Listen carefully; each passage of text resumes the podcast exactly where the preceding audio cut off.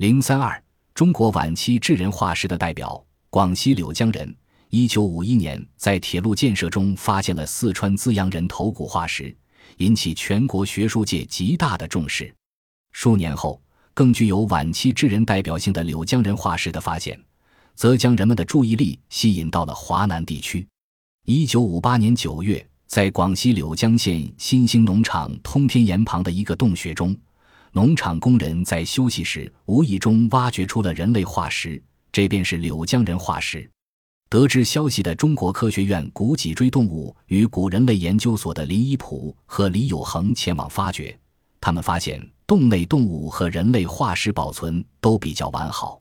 柳江人化石包括一个较完整的头骨、缺下颌骨、两段股骨，还有筋骨、骶骨、肋骨和椎骨等。股骨属于一女性，其余骨骼属一个四十岁以上中年男性个体。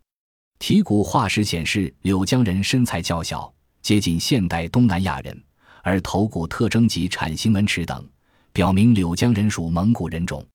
这是蒙古人种已知的较早期的化石类型。柳江人头骨上具有一定的原始性，反映出与欧洲及世界各地旧石器时代晚期人类有共性或相似性，同时又具有生活在热带的人类的体征。柳江人化石伴出动物化石有大熊猫、东方剑齿象、巨魔等，属于典型华南大熊猫、剑齿象动物群的成员。地质时代为晚更新世。